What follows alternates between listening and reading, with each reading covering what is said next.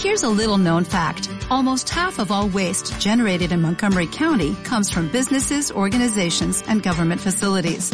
Reducing the amount of waste in your workplace will have a positive impact on our environment.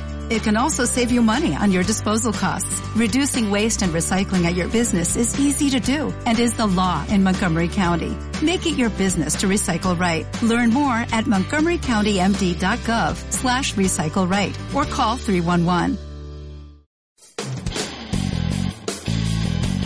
Estudio del libro de los Hechos por el pastor Manolo Matos de la Iglesia Cristiana Calvary Chapel Lima. lugares vamos a orar y pedir al Señor por nuestro tiempo juntos esta mañana. Señor, queremos agradecerte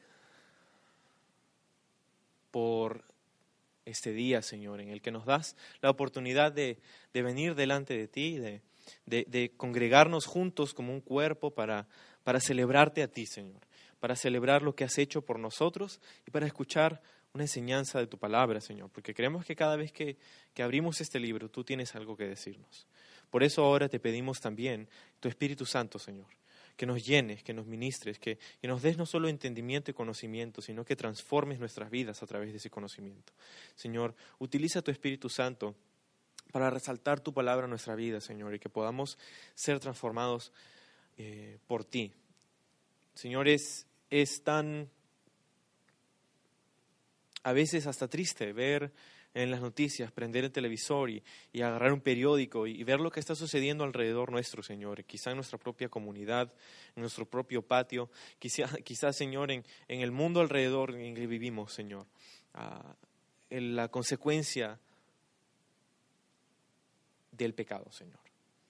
El pecado en, el corazón del hombre, el pecado que trae, Señor, destrucción a, a una persona, a un individuo, a una familia, a una comunidad y hasta una sociedad y nación entera, Señor. Y, te pido, Señor, en esta mañana, ya que estamos delante de ti, no hemos decidido prender la televisión, no hemos decidido agarrar un periódico, pero hemos decidido esta mañana abrir tu palabra, el lugar en el cual podemos encontrarte a ti y podemos encontrar tu dirección y tu voz y por eso esta mañana encomendamos este tiempo juntos para que tú nos hables, Señor el lugar en donde podemos encontrar paz contigo, Señor. Gracias a tu Hijo Jesús. Y gracias por este tiempo que nos das esta mañana. En el nombre de Jesús. Amén. Amén.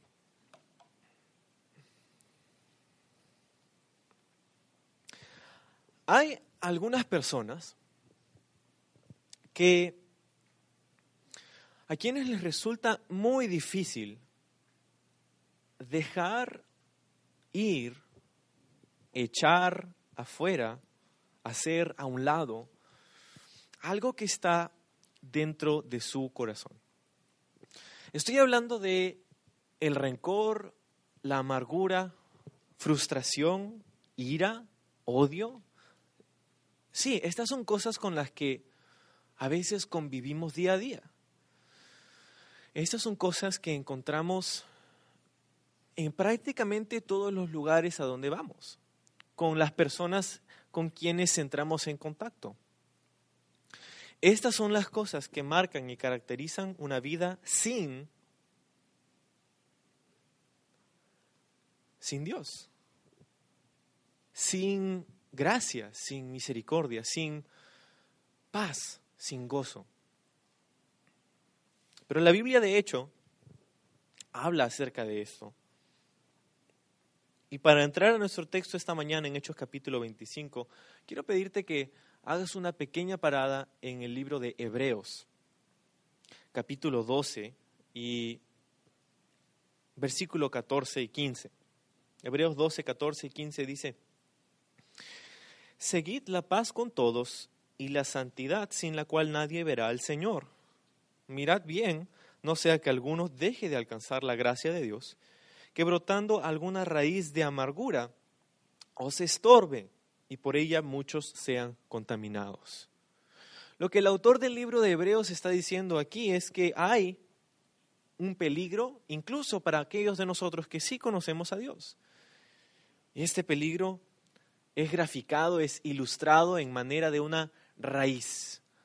De hecho, raíz de amargura. Y, lo cierto de una raíz es que aunque tú no ves exteriormente, sabes que está allí. Cuando tú ves un árbol, tú ves una planta, tú ves la vegetación, quizás no ves las raíces, pero sabes que están allí, porque están debajo del suelo, porque están escondidas, porque están enterradas. Y lo que el autor de aquí, de este libro hebreo, se está tratando de hacernos ver es que exteriormente podemos parecer como que todo está bien. Exteriormente justos e injustos podemos parecer como que lo tenemos todo bajo control, pero sin embargo hay raíces de cosas que van creciendo en nuestro corazón y específicamente hablando acerca de la amargura. La amargura, sí, es algo que albergamos dentro de nosotros y que si no tenemos cuidado va a ir profundizando en nuestro corazón, va a ir haciéndose más prominente y tomando más terreno en nuestra vida. Por eso dice, mirad bien, versículo 15 del libro de Hebreos capítulo 12. No sea que alguno deje de alcanzar la gracia de Dios. Gracia es lo que sabemos significa el favor de Dios, algo que no merecemos de Dios, el perdón de Dios, la gracia de Dios. Y cuando nuestros ojos están fuera de lo que es la gracia de Dios, cuando nuestros ojos no están puestos en el autor de la gracia en nuestra vida, entonces comienzan a brotar raíces en nuestro corazón. Y, dijimos acerca de las raíces que de repente tú no ves exteriormente, pero sabes que, están presentes. lo mismo es cierto con la amargura en nuestra vida. De repente todo está bien por mucho tiempo, pero hay algo en tu corazón que ha germinado y está tomando terreno y, y de pronto el día indicado, en la circunstancia específica, con la persona específica, reaccionas y algo sale por tu boca o, tu lenguaje corporal o de alguna manera a veces es esa frustración, esa facilidad para irritarte con una persona, a veces es, sí, odio, ira, amargura en nuestra vida. Puede suceder si no tenemos cuidado. Y de hecho, cuando no tenemos presente en nuestra vida la cruz de Jesús, su sacrificio, quiero decir, por nosotros, lo que Él hizo por ti y por mí, cuando no tenemos presente eso en nuestra vida, pues esa amargura, esa ira, ese odio, ese rencor, esas rencillas, esas peleas, no tenemos dónde ponerlas no sabemos cómo deshacernos de ella. No tenemos un lugar donde echarlo. Y hay personas que porque no encuentran ese lugar, no tienen en su mente, en su pensamiento, en su corazón, el sacrificio de Jesús, la gracia de Dios. Lo único que hacen es permitir que ese rencor, esa ira, esa amargura continúe tomando espacio en su corazón y por lo tanto en su vida. Ahora, todo esto nos lleva aquí al capítulo 25 del libro de los Hechos, porque aquí encontramos a Pablo. Y si lees conmigo el primer versículo, dice, Llegado pues Festo a la provincia, subió de Cesarea a Jerusalén tres días después. Y los principales sacerdotes y los más influyentes de los judíos se presentaron ante él contra Pablo y le rogaron pidiendo contra él como gracia que le hiciese traer a Jerusalén, preparando ellos una celada para matarle en el camino. Entonces, aquí en el versículo 3 nos muestra a este grupo de personas, los judíos, de hecho, los, si ves ahí en el versículo 2, los principales sacerdotes y los más influyentes de los judíos? Sí.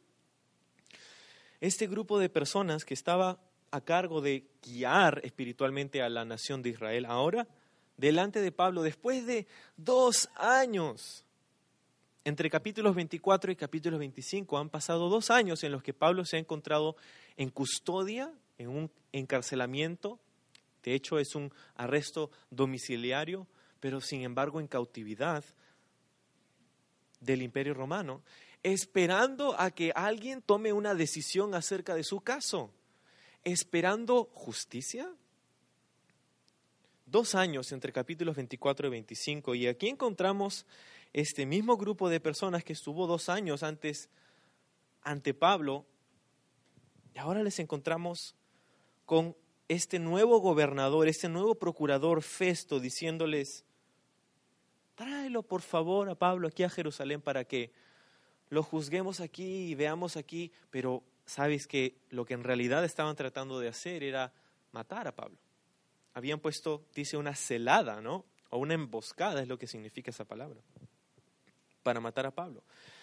Ahora, antes de ir más allá, necesitamos conocer a Festo, porque aquí es introducido este nuevo personaje. Festo en nuestra historia es un nuevo procurador, un nuevo gobernador. Aquel que sucedió, que tomó el cargo de Félix, el que conocimos la semana pasada. Félix, el gobernador en el área de Judea, en la provincia de Judea, ahí en la, en, en la ciudad de Cesarea. La semana pasada que conocimos a Félix, nos enteramos de que era una persona vil, cruel, necia a veces, que había tenido un pésimo manejo en su administración de este de este lugar, el lugar de Judea, especialmente Jerusalén y Cesarea. La semana pasada te contaba un poco acerca de Félix y si no estuviste con nosotros, quiero recordarte que Félix, el anterior gobernador, era de las personas que incitaban conflictos sociales políticamente, unos contra otros, judíos contra sirios, y cuando estos conflictos estallaban, enviaba a sus tropas para poner orden pero al poner orden, saqueaba, robaba, dejaba que sucedan violaciones, agresiones contra, sí, para tomar provecho, para sacar ganancia, para que su deseo carnal y su pecado sea más y más y más satisfecho por estas cosas. Tanto fue así que Félix en realidad fue llamado por el mismo emperador, por César Nerón, quien es emperador durante este tiempo en nuestra historia. Y, César Nerón llama a, Félix a un juicio a Roma por su mala administración. Y es relevado de su cargo. En ese, en ese momento llega Festo a tomar su lugar.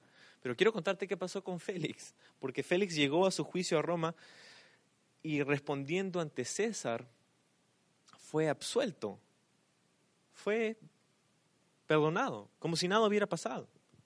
¿Por qué? Porque recuerdas que Félix tenía un hermano mayor que era muy amigo de César, Nerón, sí, Palas. Palas tuvo influencia y habló con Nerón y le dijo, ah, no te preocupes, déjalo pasar. Y fue encontrado absuelto de su juicio y no pasó nada. Festo, sin embargo, Festo es conocido históricamente como un buen gobernador. Festo trató de llevar la fiesta en paz, Festo trató de hacer las cosas bien. Ahora, Festo se encontró con muchos problemas. ¿Sabes por qué? Porque había tomado una administración que había dejado las cosas en un estado terrible inestabilidad social, conflictos sociales, falta de orden, falta de seguridad, falta de confianza y todas estas cosas que Festo tuvo que tratar de resolver durante su corto periodo en el gobierno. De hecho, fueron dos años y Festo muere en, su oficio. Entonces, Festo es recordado sí como, una, como un buen gobernador, trató de hacer las cosas bien, pero sin embargo vamos a conocer un poco más a Festo aquí. Él apenas llega, apenas toma el cargo, va a Jerusalén y dice subiendo, nos confunde de repente un poco porque en el mapa Cesarea está al norte de Jerusalén, Jerusalén está al sur, Cesarea al norte, y dice que subió a Jerusalén. Sí, es que no se refiere a un punto cardinal, no se refiere, no se refiere a norte-sur, se refiere a elevación geográfica. Porque mientras que está descendiendo, está yendo hacia el sur, hacia Jerusalén, está subiendo en altitud. Porque Cesarea está al nivel del mar y Jerusalén está casi 800 metros sobre el nivel del mar. Entonces, cuando dice subió a Jerusalén, se refiere a subir en altitud, no a puntos cardinales, un poco para que nos ayude a entender la historia aquí. Sube a, a Jerusalén inmediatamente. Eso nos dice algo, eso nos dice que para él era importante resolver lo que estaba sucediendo aquí con Pablo. ¿Pero por qué?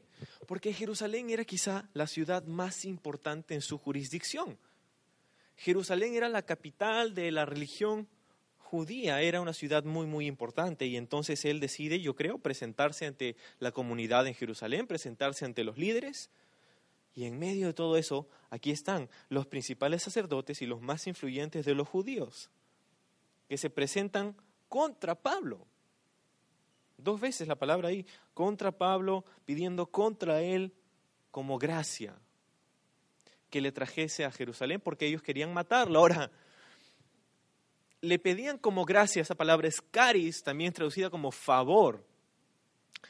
Yo creo que estas personas tenían cierta astucia política. Ellos estaban diciendo, Festo es nuevo aquí, va a tratar de hacer las cosas bien. No, seguro que no quiere ganarse problemas con nosotros, así que vamos a pedirle un favorcito. Vamos a pedirle que Pablo sea mandado aquí a Jerusalén y mientras él, él retorna vamos a poner una emboscada y vamos a matarlo. Esto es más que el deseo de un uno o dos judíos radicales o rebeldes.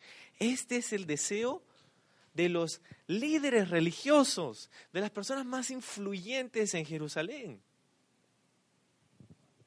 Y tienes que ver que hay un plano espiritual detrás de todo esto.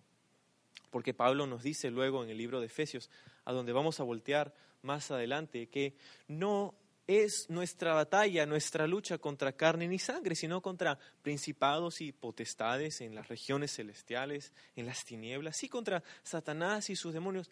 Hay un plano espiritual detrás de todas estas cosas que están sucediendo, ¿verdad? Pero como hemos visto en el pasado y como veremos esta mañana, Dios tiene la fama de frustrar los planes del enemigo. Dios es conocido por utilizar lo que el enemigo quiso para nuestro mal y encaminarlo para bien. Y en el pasado hemos visto cómo Dios frustró los planes de estos judíos para matar a Pablo y hoy día lo veremos otra vez. Pero hay algo más acerca de este grupo de personas. Alguien observó una decadencia y un declive en la moral de estos líderes religiosos. Porque antes, capítulos anteriores hemos visto, esta no es la primera vez que están tratando de matar a Pablo, pero antes la iniciativa, la iniciativa venía del grupo de judíos radicales que eran conocidos por matar a los soldados con una pequeña navaja y cortarle el cuello, y, y este grupo de casi terroristas judíos que venían ¿no? y eran contratados para atacar a diferentes autoridades romanas. Y de ellos había venido la iniciativa de matar a Pablo también. Pero ahora, ahora comenzamos a ver a los mismos líderes, a los mismos sacerdotes tratando de matar a Pablo. Recuerda quiénes eran los, sacerdotes, eran los que estaban en el templo día a día, haciendo su servicio religioso, cortando a estos animales en sacrificio, poniéndolos sobre el altar, pidiendo por la nación de Israel, orando por... Estos eran personas, estas eran personas religiosas. Y de hecho personas con cargos religiosos importantes los principales sacerdotes. Esto nos dice por lo menos un par de cosas. Nos dice, número uno, que la religión, en realidad la religión no puede cambiar tu corazón. Un acto religioso, por más bueno que sea, en sí no tiene la capacidad de transformar tu corazón. Estas personas hacían sacrificios, holocaustos, ofrendas, estaban en el templo todos los días de sus vidas, haciendo este servicio religioso y sin embargo lo vemos aquí tratando de matar a un ser humano. La religión no puede cambiar tu corazón. Dios es el único que puede cambiar tu corazón. Y sabes qué, lo cierto es que esto no solamente lo vemos aquí en el libro de los Hechos, lo vemos en el día a día. Porque estoy seguro que tú y yo conocemos a personas religiosas, personas que están de repente tratando de hacer una obra social, personas que están haciendo bien sin mirar a quién, que tratan de ir a la iglesia y, son, fieles allí y todos los días. Y Pero si examinamos de repente un poco más detenidamente su vida, nos damos cuenta de que su corazón sigue siendo marcado por estas cosas que no agradan a Dios. Su vida sigue siendo marcada por amargura, por odio, por calumnia, por chisme, por estas cosas que sabemos no son dignas de nuestro Señor. Porque no importa cuánto bien hagas sin mirar a quién. Necesitas un cambio de corazón, necesitamos cambiar nuestro corazón. El cambio sucede de adentro hacia afuera, no de afuera hacia adentro, y el Señor es el único que puede cambiar nuestro corazón. Entonces, por un lado, la religión no puede cambiarnos, como lo vemos aquí. Por otro lado, si tu religión te hace ser un engañador y un asesino, déjame decirte con todo el amor del mundo, hay algo malo con tu religión. Si tu religión te hace buscar matar a otro ser humano, e, es hora de que cambies de, religión. Entonces, y lo digo porque sabemos que no se trata acerca de una religión, ¿verdad? Se trata de una relación con nuestro Señor, una relación con Jesús, pero una relación no de aquellas que nosotros decimos, ah, sí, yo sé, yo veo, Jesús es mi pata, Jesús es mi brother y con Jesús me entiendo. No. Es una relación con Él, una relación de obediencia, es una relación de amor, es una relación en la que yo conozco su gracia y su misericordia y porque estoy agradecido con Él, decido obedecerle. No porque me obliga, pero porque me ama y porque yo lo amo. Es una relación íntima con Él. Entonces, eso es algo que la religión no puede hacer. Otra cosa que observamos acerca de esto. Estas personas, mira lo que dice al final del versículo 3, quisieron preparar una celada o emboscada para matarle en el camino. Y quiero recordarte que habían pasado dos años. Te hago ver este versículo otra vez y hago énfasis en esto por el hecho de que esto nos muestra que el tiempo es inútil e ineficiente cuando se trata del odio, el rencor o la amargura de nuestro corazón. A veces pensamos que, bueno, voy a apartarme de esa persona que me ofendió. Bueno, voy a eh, dejar de tener comunión con, esta, con ese grupo de personas. Bueno, voy a dejar que pase. Ya, ya no pasa nada. Bueno, ya. Y pensamos que el tiempo va a cambiar nuestro corazón. No, si la religión no puede cambiar nuestro corazón, el tiempo tampoco puede cambiar nuestro corazón. ¿Sabes qué va a ser el tiempo en realidad? El tiempo va a realzar magnificar, ampliar lo que hay en tu corazón. Eso es lo único que el tiempo va a hacer. A veces decimos, ah, el tiempo cura todas las heridas. No cuando se trata del pecado. No cuando se trata del pecado. Porque pasaron dos años y estas personas ahora no solamente escuchaban la iniciativa de matar a Pablo, ahora ellos tenían la iniciativa en sus corazones de matar a Pablo. Entonces, el tiempo es completamente ineficiente, inútil y muy poco éxito tiene para cambiar nuestro corazón. Porque al inicio dijimos que hay un lugar en el cual nosotros sabemos, encontramos gracia, perdón, misericordia. Pero ese lugar muchas personas no lo conocen porque ese lugar en realidad es una persona. Y muchos no conocen a esa persona. Pero quiero mostrarte algo acerca de este tiempo acerca de este momento, acerca de lo que sucede aquí, cuando decimos, no, el tiempo sana todas las heridas. Quiero que me acompañes a Efesios capítulo 4.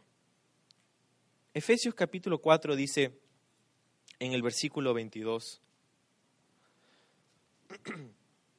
Efesios 4, 22, en cuanto a la pasada manera de vivir, despojaos del viejo hombre que está viciado conforme a los deseos engañosos y renovaos en el espíritu de vuestra mente y vestíos del nuevo hombre, versículo 24, creado según Dios en la justicia y en la santidad de la verdad.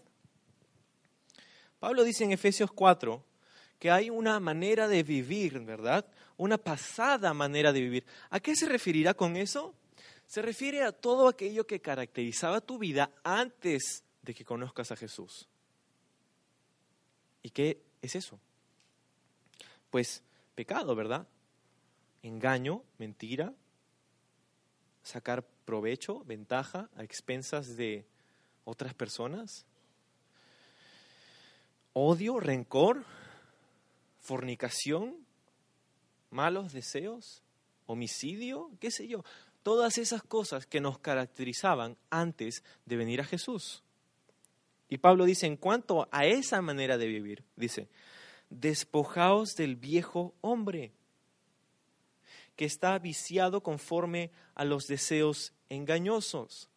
Ah, dice la esposa, despojaos del viejo hombre, entonces tengo que separarme de mi esposo.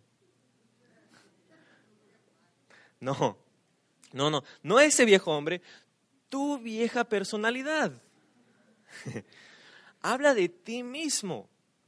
Porque ¿sabes qué sucede en el momento en el que tú decides aceptar a Jesús como tu Señor y Salvador? ¿Sabes qué sucede en el momento en el que dices, Señor, entra a mi vida, regálame tu Espíritu Santo, yo confieso mis pecados, me arrepiento de ellos y pongo mi fe en ti? Algo sucede en ese momento y es que Jesús nos da su Espíritu. Jesús nos da una nueva oportunidad, expresado como una nueva naturaleza. Dios te hace una nueva criatura. Y eso es lo que representamos o simbolizamos cuando nos bautizamos.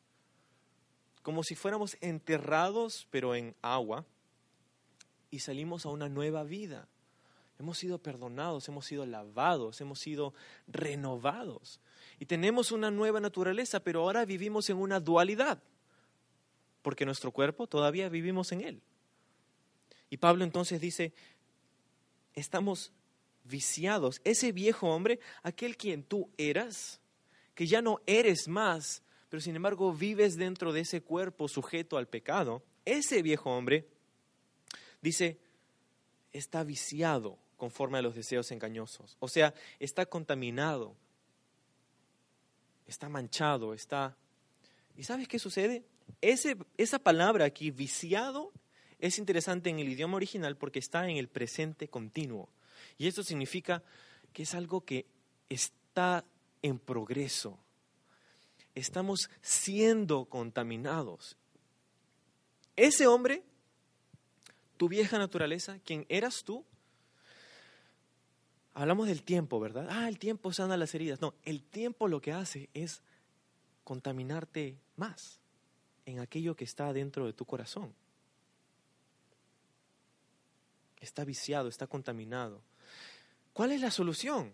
Tres palabras en estos versículos de Efesios. La primera de ellas la hemos visto. Despojaos del viejo hombre. Versículo 22. Versículo 23 dice, renovaos en el espíritu de vuestra mente. Y número 3, versículo 24, y vestíos del nuevo hombre. Despojaos, echa a un lado, despójate, quítate, sácate esa pasada manera de vivir. Luego dice, renuévate en el espíritu de tu mente. ¿Y cómo nos renovamos en el espíritu de nuestra mente? Con lo que dice el Señor en su palabra nos renovamos conociendo más su palabra, nos renovamos sabiendo su voluntad, conociendo su corazón, estudiando, escudriñando su palabra como lo estamos haciendo ahora. Estamos siendo renovados. Quizá no sabías, pero en ese mismo momento estás siendo renovado. Estamos siendo renovados actualmente porque estamos meditando en lo que vale la pena. Estamos meditando en su palabra. Y su palabra dice, es como esa espada de doble filo, más aguda que cualquier otra espada que sabe discernir entre las intenciones de nuestro corazón. Su espada, la que sale de su boca según el libro del Apocalipsis, la palabra de Jesús, la palabra de Dios. Ahora, renovados. Y después dice, vestidos del nuevo hombre, creados según Dios en la justicia y en la santidad de la verdad. ¿Recuerdas el, el versículo en Hebreos 12? Dice, sin santidad nadie verá a Dios. Ah, entonces significa que tengo que forzarme para ser santo. Sí, pero no para ganar la salvación.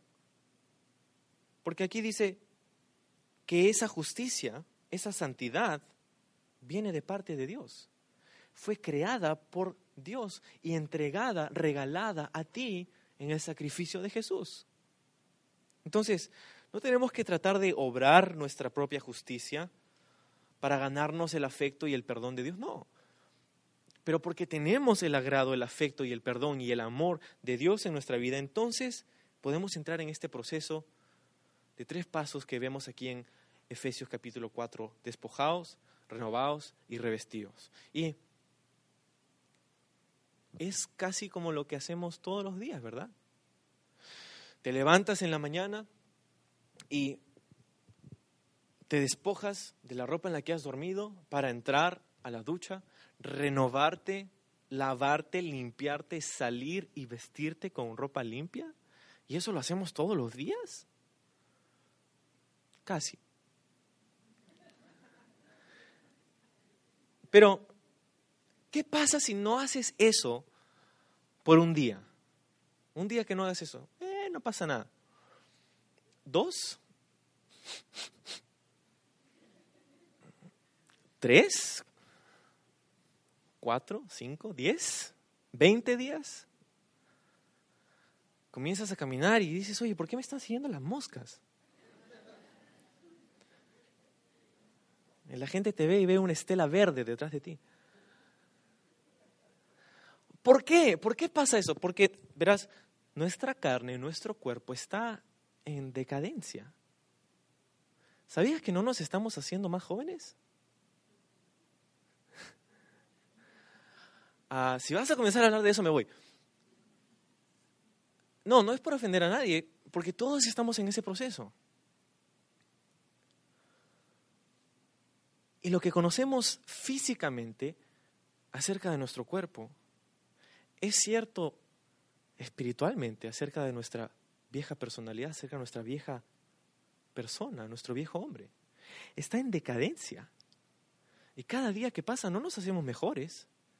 Cada día que pasa no nos hacemos más buenos. En nuestra carne, cada día que pasa nos hacemos más corruptos. Y así como pasan dos, tres, cuatro, cinco días y comenzamos a podrirnos, lo mismo sucede espiritualmente. Si no buscamos este proceso. Y sabemos que lo necesitamos. Físicamente sabemos que lo necesitamos, ¿verdad? Porque nos amamos. Entonces, porque nos amamos, pasamos media hora o una hora cada mañana delante del espejo haciendo un control de daño cada mañana.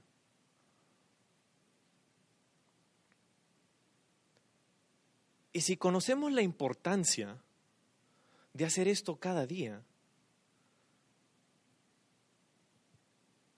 entonces espiritualmente no será mucho más importante este proceso en el que reconocemos que no nos estamos haciendo más buenos, en el que reconocemos que nuestra vieja naturaleza está creciendo en corrupción.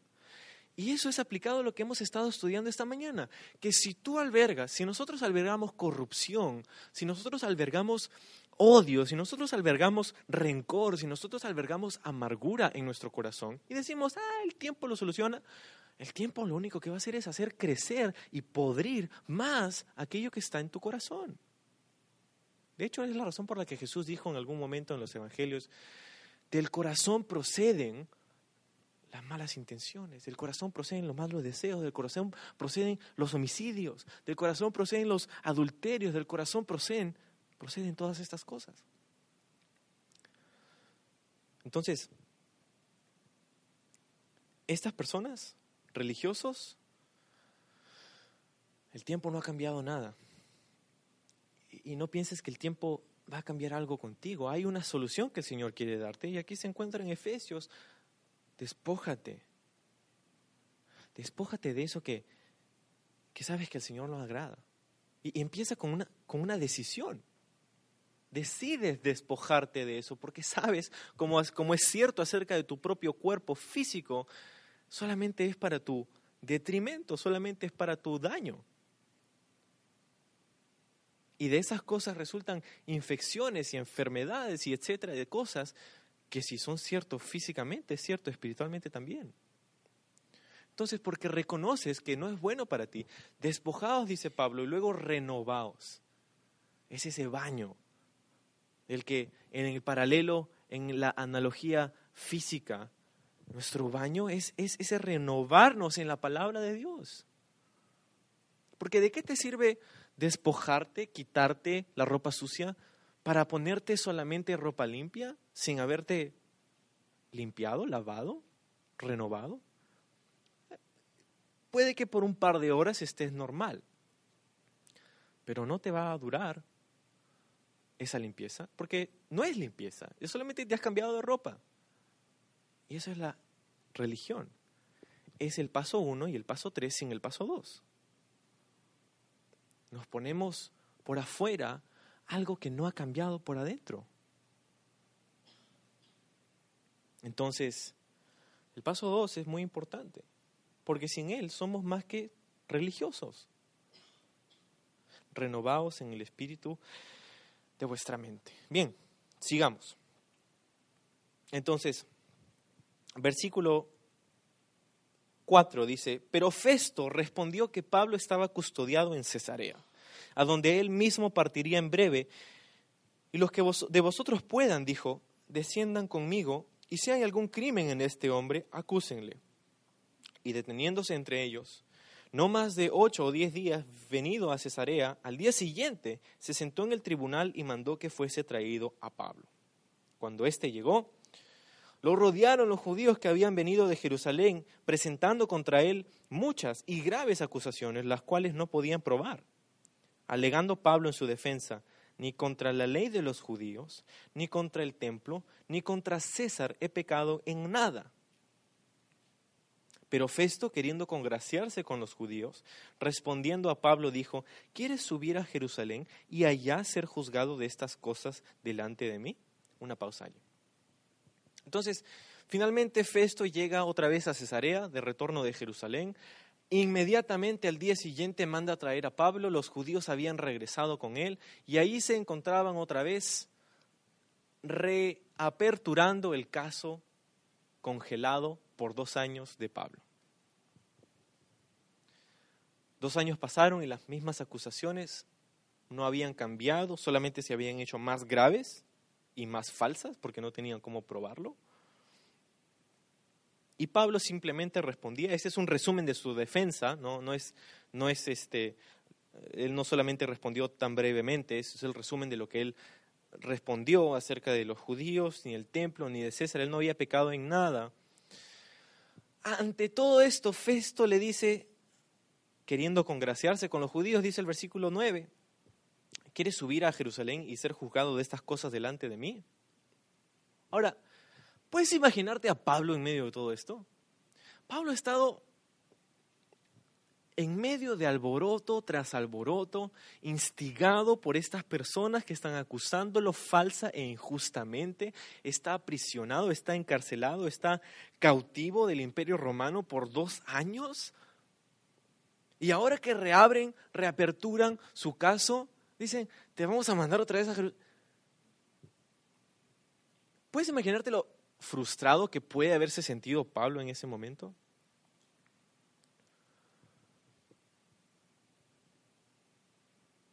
Porque está esperando justicia y lo único que encuentra es injusticia. Y eso puede haber desanimado muchísimo a Pablo. Pero creo que no lo, hizo, no fue así. Pablo no se sintió desanimado, como veremos la próxima semana, cuando él responde a, al rey Agripa. Pero Pablo quizás se sentía frustrado, no lo sabemos, pero sin embargo estaba tranquilo. Y, y, si nosotros nos ponemos en esa situación, de repente nosotros estamos en esa misma situación en nuestra vida. De repente hay alguien aquí esta mañana que está esperando una respuesta judicial, está esperando algo de, alguna autoridad y está buscando justicia, restitución por una ofensa que alguien ha hecho para conmigo, dirías tú, y, yo estoy esperando ver esa justicia. Y de repente estás en medio de un proceso en el que vas a ver injusticia y estás viendo algo que no esperabas, que no parece que está tanto en tu favor. Pues creo que hay una palabra del Señor para aquellos que están en una situación así. Pero vamos a leer la respuesta de Pablo primero. Dice el versículo 10, Pablo dijo, ante el tribunal de César estoy, donde debo ser juzgado. A los judíos no les he hecho ningún agravio, como tú sabes muy bien. Porque si algún agravio o cosa digna de muerte he hecho, no rehuso morir. Pero si nada hay de las cosas de que estos me acusan, nadie puede entregarme a ellos a César apelo. Entonces Festo, habiendo hablado con el consejo, respondió, a César has apelado, a César irás. Entonces, en medio de todo esto, Pablo dice, no voy a regresar a Jerusalén, no porque sea mi capricho y no porque necesariamente no quiera, pero porque es mi derecho, me corresponde, soy un ciudadano romano. Y quiero contarte que cualquier ciudadano romano tenía ese mismo derecho de presentar su juicio, presentar su caso delante del mismo emperador. Era un derecho que los ciudadanos romanos tenían. Entonces, Pablo sabía que la ley los favorecía y no escatimó en utilizar los recursos que de la ley lo favorecían, no porque estaba sacando provecho, pero porque estaba simplemente buscando hacer lo correcto. Ahora, Pablo posiblemente sabía que en Jerusalén nada bueno le esperaba.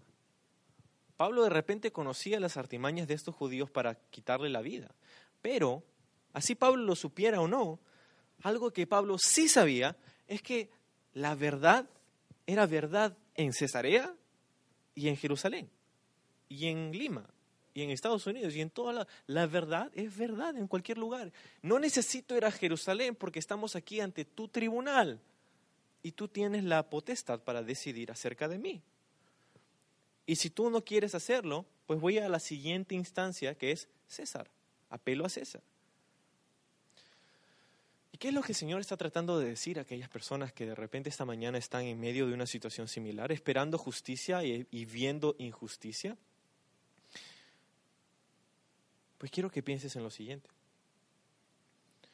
Porque este tiempo de prisión, este tiempo de espera, estos dos años en los que Pablo ha sido cautivo, no ha sido solamente el descuido o el mal manejo de algún político o de la mala administración de alguna persona a cargo. Quiero que pienses conmigo que esta ha sido la mano del Señor para proveer para Pablo dos cosas por lo menos. Una, proveer descanso. Pablo era un hombre enfermo en este punto. Hemos conocido acerca de su enfermedad, posiblemente algo que tiene que ver con los ojos, originado de repente por una fiebre malaria o algo así. Proveer descanso porque Pablo no solamente era un hombre enfermo, sino que había estado en viaje tras viaje tras viaje misionero, recorriendo ciudad tras ciudad, pasando a veces un tiempo tan corto como una o dos semanas y quedándose hasta dos o tres años en algunos otros lugares. Entonces ha estado sin parar por varios años. Este tiempo era la provisión de Dios para el descanso de Pablo. Pero no solamente eso, también era la provisión de Dios para la protección de Pablo. Porque los judíos estaban por quitarle la vida. Y su deseo no había cambiado. Si Pablo estaba libre, si Pablo estaba en las calles, hace tiempo, creo yo, las cosas hubieran sido muy difíciles, muy diferentes con él, muy distintas. Pablo estaría de repente muerto en este tiempo. Pero Dios sabía algo que Pablo no sabía. Y Dios proveyó para la protección de Pablo. y para el descanso de Pablo. Y mientras que Pablo estaba en custodia romana, ningún judío podía tocarlo. Y eso nos hace pensar en algo, en que si tú te encuentras en una situación similar, como dijimos en la oración inicial de nuestro estudio esta mañana, el Señor tiene una manera peculiar de obrar en aquellas cosas que nosotros de repente no entendemos. El Señor de repente, durante este tiempo difícil en tu vida, está mostrándote su provisión para tu protección o para tu descanso o para otras cosas. Entonces, este no solamente fue el mal manejo de una persona, fue la mano del Señor. Y en tu vida es lo mismo. Porque sabemos que Dios está en control, sabemos que Dios tiene control de las cosas que pasan en nuestra vida. Si tú estás pasando por una situación similar, déjame decirte, Jesús lo sabe y Él tiene un plan. Y no desea que tú estés frustrado, deseo que, desea que tú confíes en Él. En que a pesar de lo que tú puedas ver o no ver, de la justicia que puedas recibir o no aquí en este mundo? Recuerda que Pablo está ante el tribunal de Festo y luego estaría ante el tribunal de César. Pero cada uno de nosotros vamos a estar ante un tribunal también. Justos e injustos, todos vamos a estar ante el tribunal de Cristo. La palabra aquí para tribunal se refiere a un asiento elevado en el que una persona, un gobernante, se sentaba para juzgar la vida de una persona.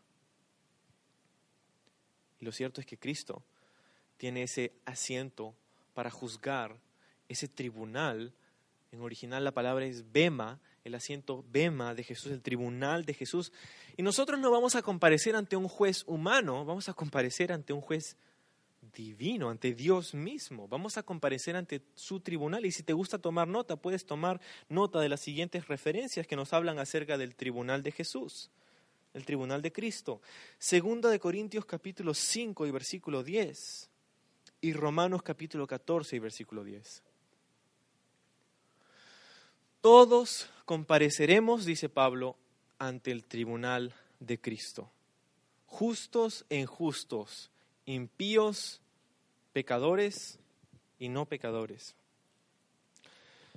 ¿Eso quiere decir entonces que voy a ser juzgado por mis buenas obras y conforme a eso voy a ganarme la entrada al cielo?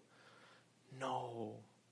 No, claro que no. ¿Por qué? Porque eso ya fue resuelto con Jesús. Nuestra salvación ya fue resuelta y otorgada gratis para nosotros, porque a Jesús le costó un gran precio, su sangre en la cruz ya eso fue solucionado. Nosotros somos salvados, salvos de la ira de Dios gracias al sacrificio de Jesús para perdonar nuestro pecado. Pero, sin embargo, pasaremos por un juicio, por el tribunal de Cristo, dice la Escritura, no para ser condenados, pero para ser recompensados.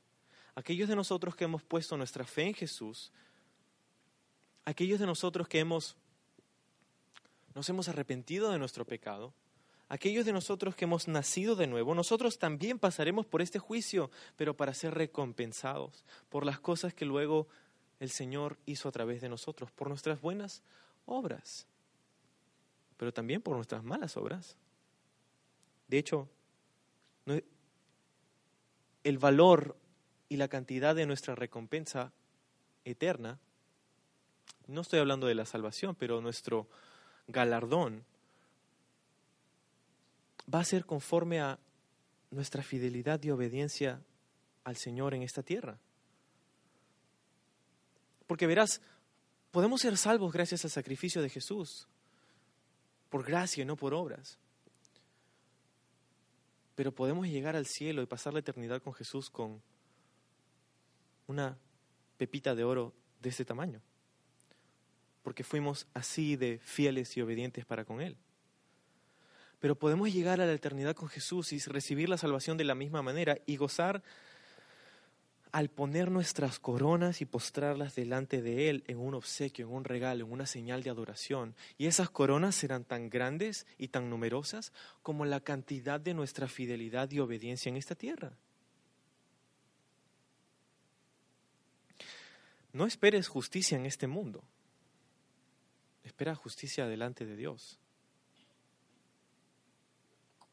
Y Dios tiene un plan para nuestras vidas. Entonces, Pablo a César apelo, a César irás, dice Festo. Entonces, versículo 13, pasados unos días el rey Agripa y Berenice vinieron a Cesarea para saludar a Festo y como estuvieron allí muchos días, Festo expuso al rey la causa de Pablo, diciendo, un hombre ha sido dejado preso por Félix, respecto al cual cuando fui a Jerusalén, se me presentaron los principales sacerdotes y los ancianos de los judíos pidiendo condenación contra él. A estos respondí que no es costumbre de los romanos entregar a alguno a la muerte antes que el acusado tenga delante a sus acusadores y pueda defenderse de la acusación.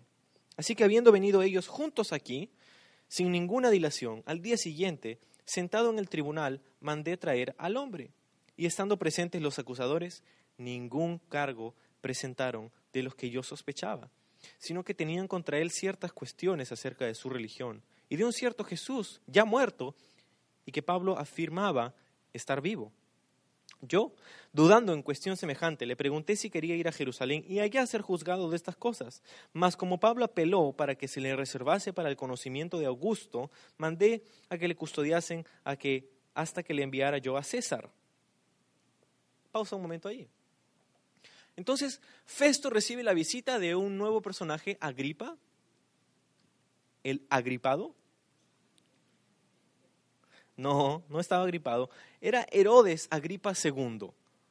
Herodes Agripa II tenía un árbol genealógico bastante peculiar, porque su padre, otro de los Herodes, su padre había sido aquel que había decapitado a Jacobo, uno de los discípulos de Jesús. Lo estudiamos temprano en nuestro estudio del libro de los Hechos hace unos meses. Era el padre de este Herodes. Su tío abuelo había sido el que había mandado decapitar a Juan el Bautista.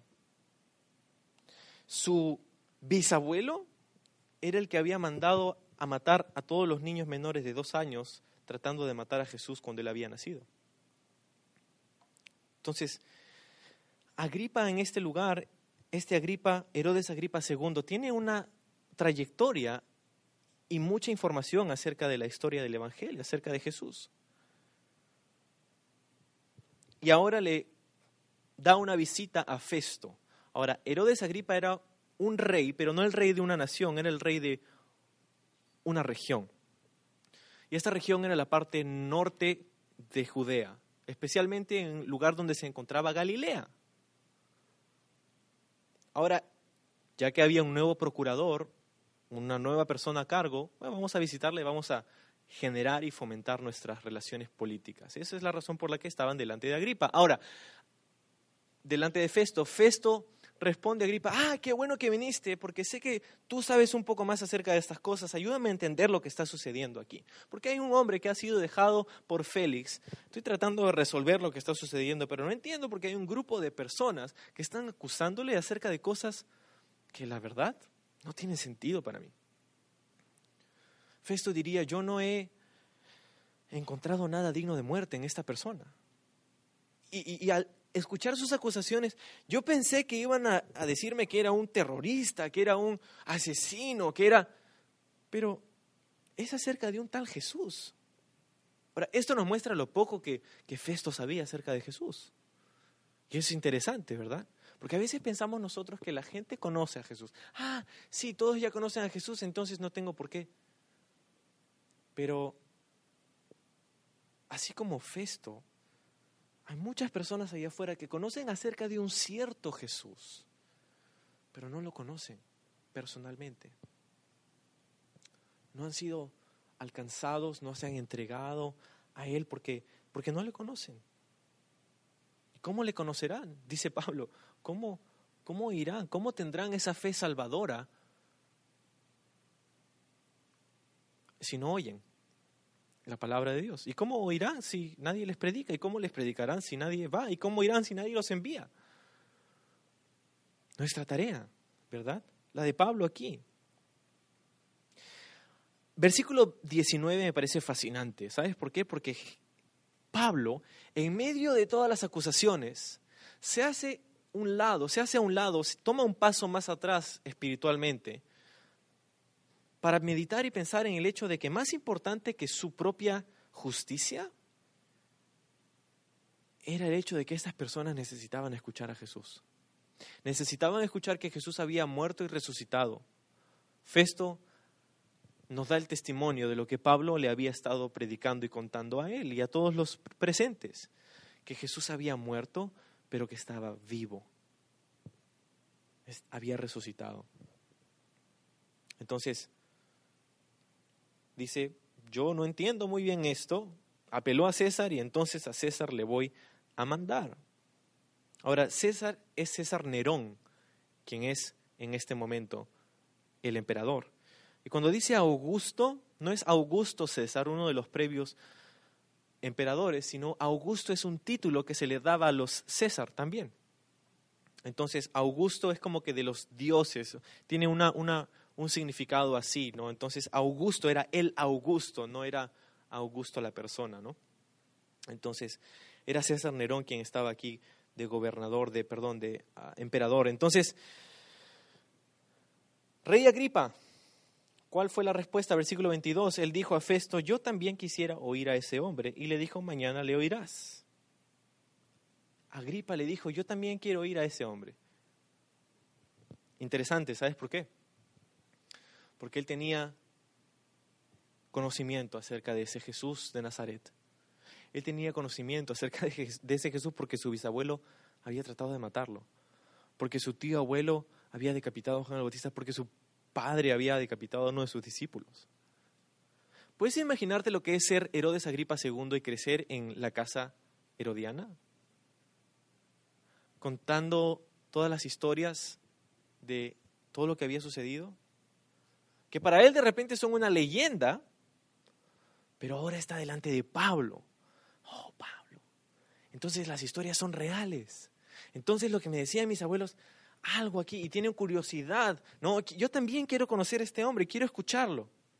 Entonces esa curiosidad va a ser satisfecha por Pablo en su discurso hacia Agripa, pero dice el versículo 23, al otro día viniendo Agripa y Berenice con mucha pompa y entrando en la audiencia con los tribunos y principales hombres de la ciudad, por mandato de Festo fue traído Pablo. Versículo 23 nos dice que aquí hubo una audiencia. No es un juicio, Pablo no está entrando en un nuevo juicio, Pablo está siendo escuchado ahora por Agripa. Ahora, Agripa y Berenice. Berenice es en este momento la pareja, porque no eran casados, la pareja de Agripa. Pero Berenice era también su hermana. Era una relación de incesto. Berenice era hermana con Agripa y era hermana también con Drusila. ¿Te acuerdas de Drusila? Era la esposa de Félix, el antiguo gobernador, el predecesor de Festo. Drusila, Berenice, eh, Agripa, hermanos. No sabemos mucho de Berenice, pero una de las pocas cosas que sabemos de Berenice era que su vida amorosa era un fiasco su vida amorosa había sido un fracaso total. Déjame contarte brevemente. A los 13 años, Berenice se casa con un tal Marcos. 13 años. Este murió unos años después. Tras la muerte de Marcos, se casó con su tío, uno de los Herodes, rey de Calcis. Él también muere. Se mudó con su hermano Agripa II algunos piensan que en ese momento empezó este tipo de, relación de incesto. Luego lo deja para casarse con Polemón de Cilicia. Después de él lo deja y regresa con su hermano Agripa II, y ahí es donde encontramos actualmente en la historia de Berenice. Después de estar con Agripa II actualmente, lo deja y se casa con Tácito, perdón, con Vespasiano, quien sería un gobernador, un emperador romano más adelante. Dejando a Vespasiano, se casa luego con Tácito, otro que sería emperador. Dejando a Tácito, se separa de él y se casa con su hijo Tito, que luego sería el general del ejército que llevaría a destruir la ciudad de Jerusalén. Entonces, Berenice, su amorío, su vida amorosa había sido muy triste. Los historiadores nos cuentan que ella había vivido con muchos celos por su hermana Drusila, porque dicen que Drusila tenía una hermosura muy grande y, y Berenice había vivido bajo la sombra de su hermana menor toda su vida. Entonces, háblame de una familia disfuncional. Pero está aquí delante de Pablo, con Agripa.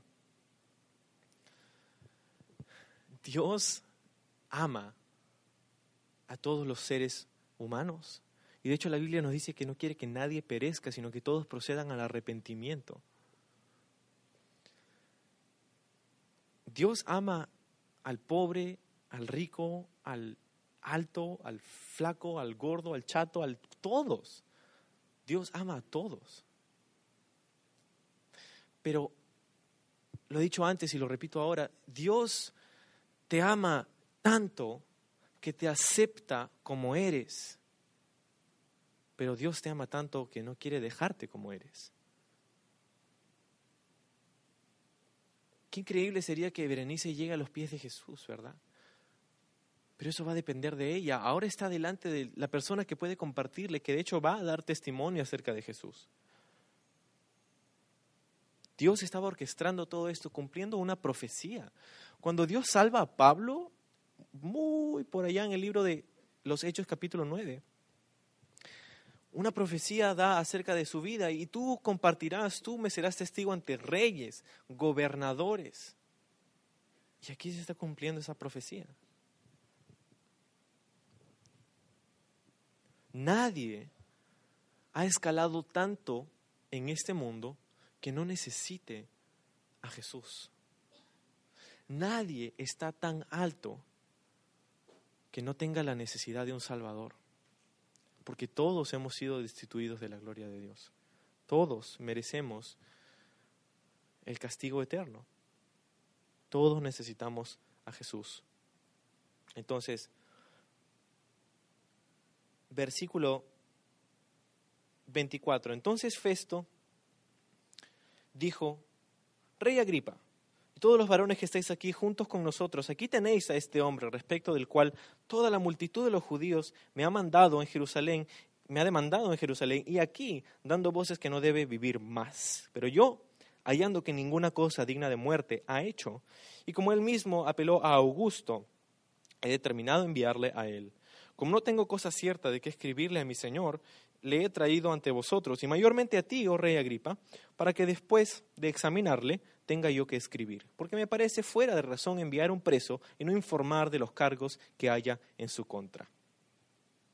Entonces, Festo está tratando de que Agripa le dé un poco más una perspectiva un poco más clara acerca de lo que está sucediendo, porque va a enviar a Pablo como preso a Roma para que comparezca ante César.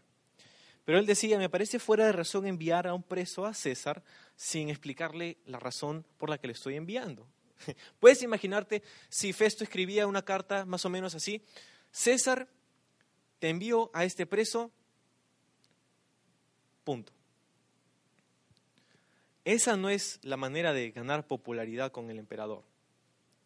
De hecho, si, si él simplemente lo enviaba nada más, César podría relevarlo de su cargo al día siguiente.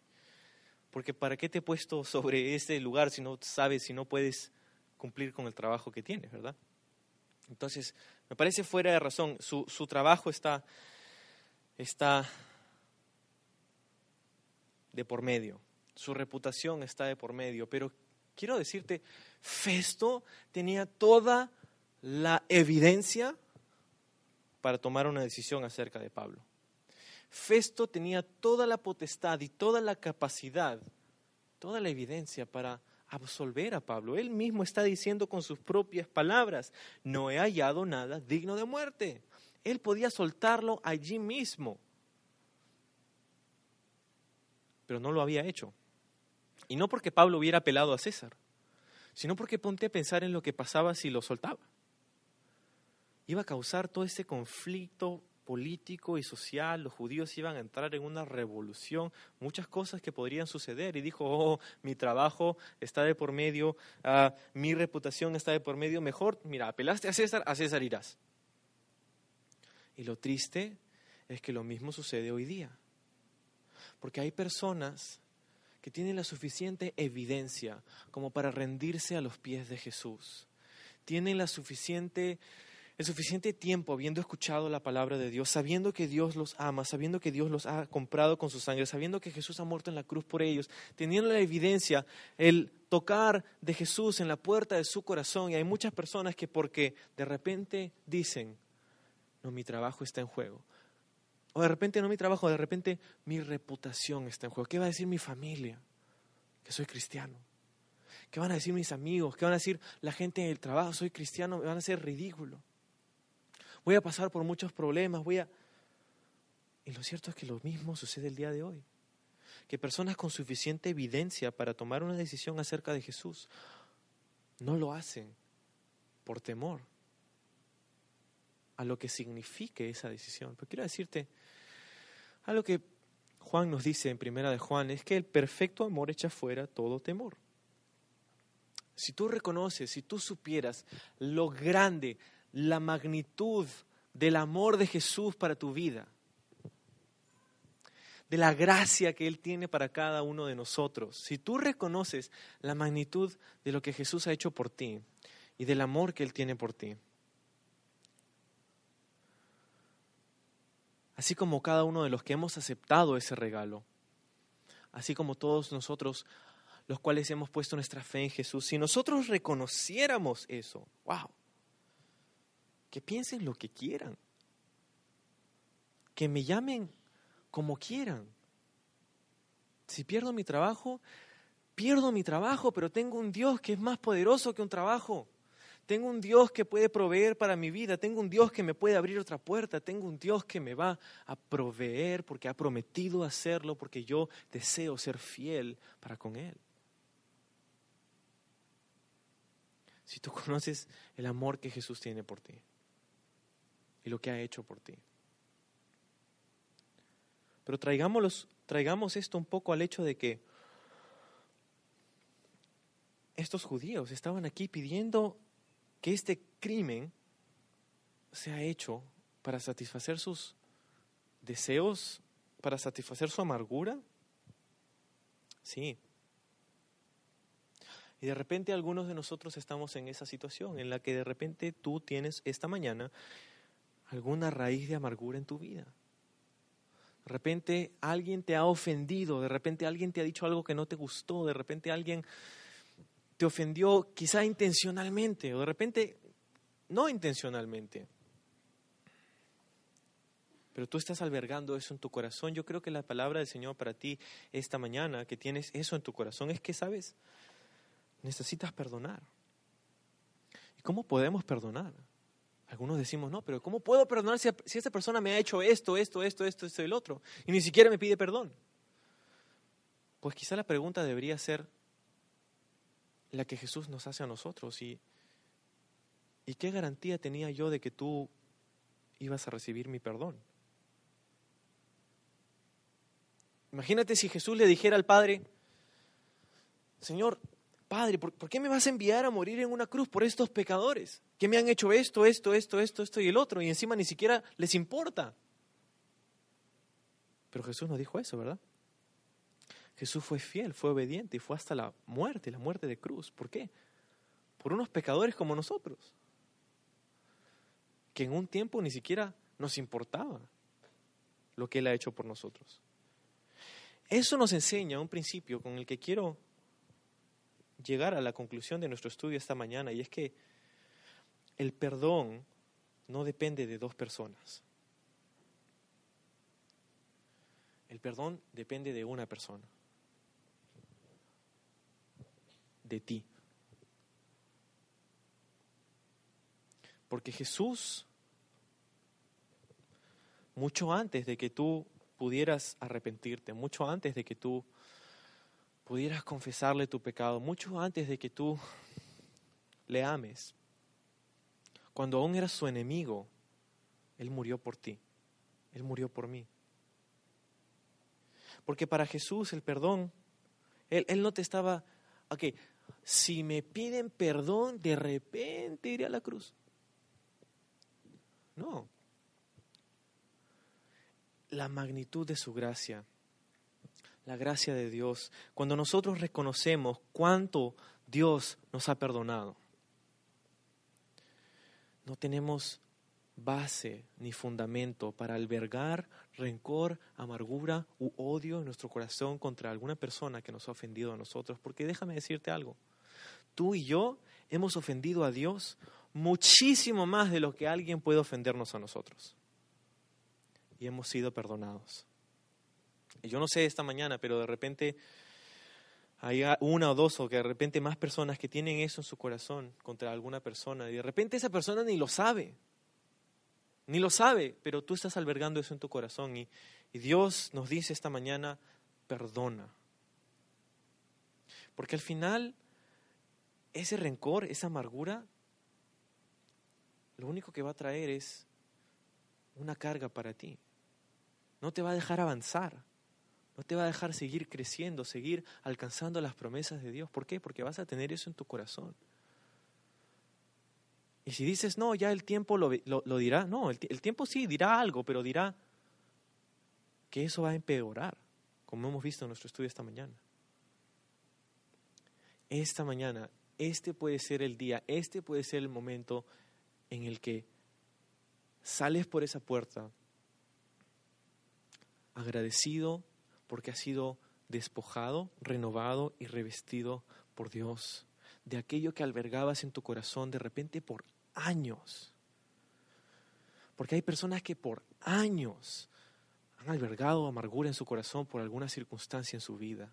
Quiero decirte, el Señor tenía absoluto conocimiento de todo lo que estaba sucediendo con Pablo.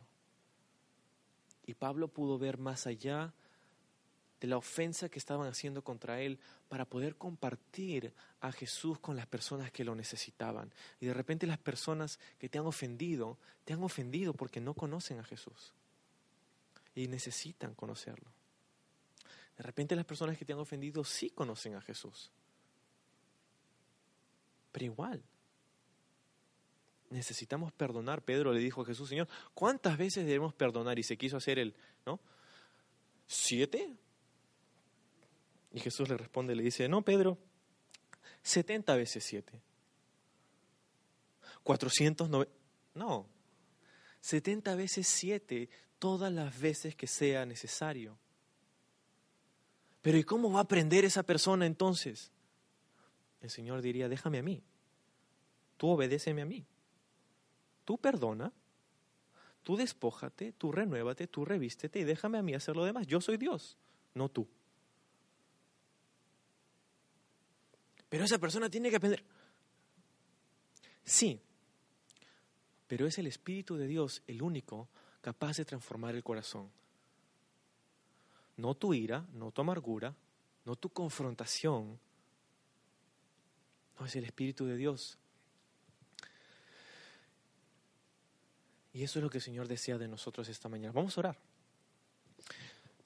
Señor, por eso nosotros oramos esta mañana delante de ti para pedirte perdón, porque quizá algunos de nosotros hemos estado albergando en nuestro corazón alguna raíz de amargura. Quizá algunos de nosotros, Señor, hemos estado aferrándonos a algo que solamente nos va a destruir más y más.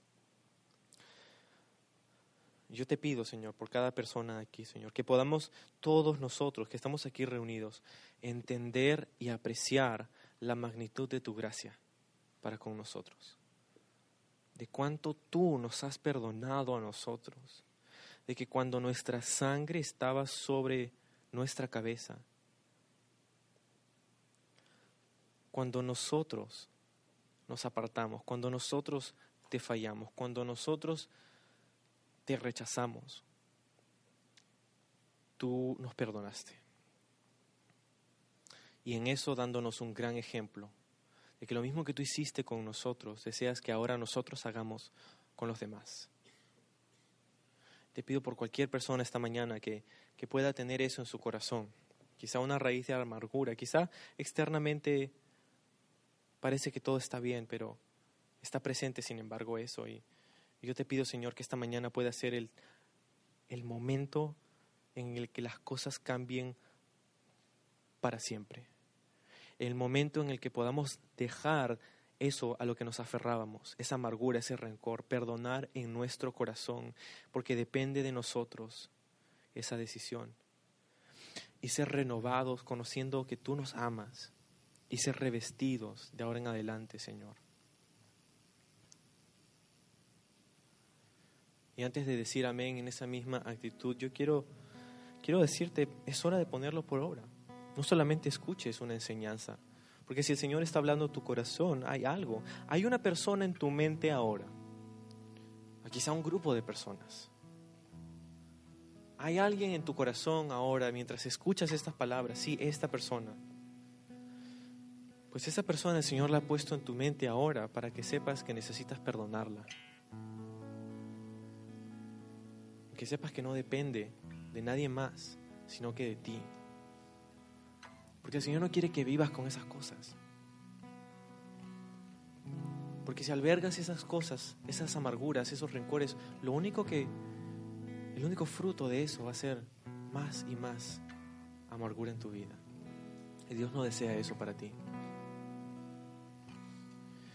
Por eso, esta mañana, mientras cantamos esta última canción, ponte a cuentas con el Señor.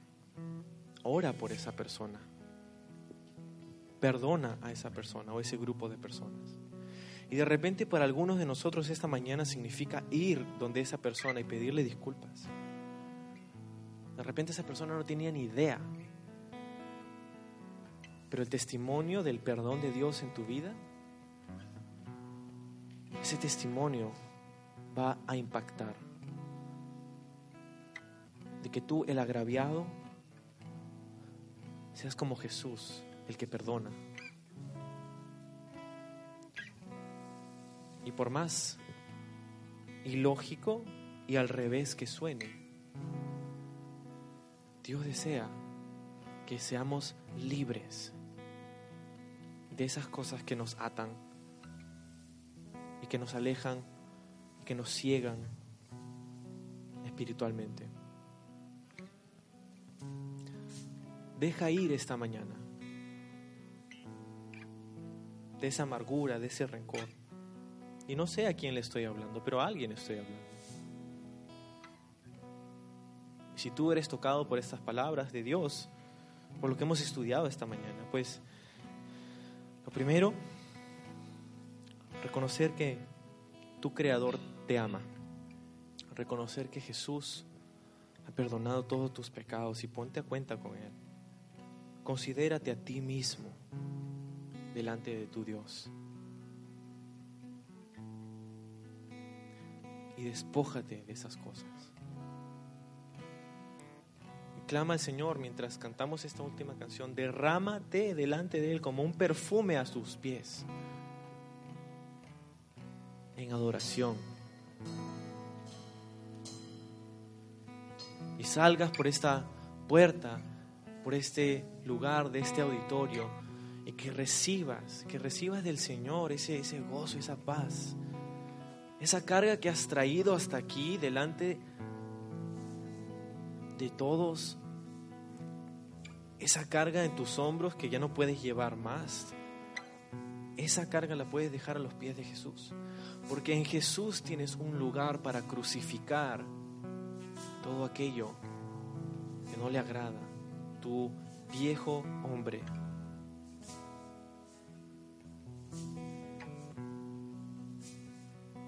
Jesús dijo, conocerán la verdad y la verdad los hará libres, verdaderamente libres. Eso es lo que el Señor quiere para ti hoy día. Y si no tienes a una persona en mente, si de repente no te sientes agraviado u ofendido, pues ponte en guardia porque quizá algún día estarás en ese lugar. Y también ponte en guardia porque no quieres ser la persona que comete el agravio tampoco. Porque no quieres ofender, porque quieres caminar en obediencia, en la justicia y en la santidad de la verdad. Vamos a adorar al Señor, vamos a ponernos de pie. Y toma este tiempo para adorar a Dios y, pedirle a Él esa obra que nadie más puede hacer, ese cambio de corazón que solamente el Señor puede hacer en ti. Y después de eso, si necesitas oración, si necesitas conversar, pues vamos a estar ahí al pie de la escalera abajo y, y- estamos ahí para, para ti. Que Dios te bendiga. Nos vemos en la noche.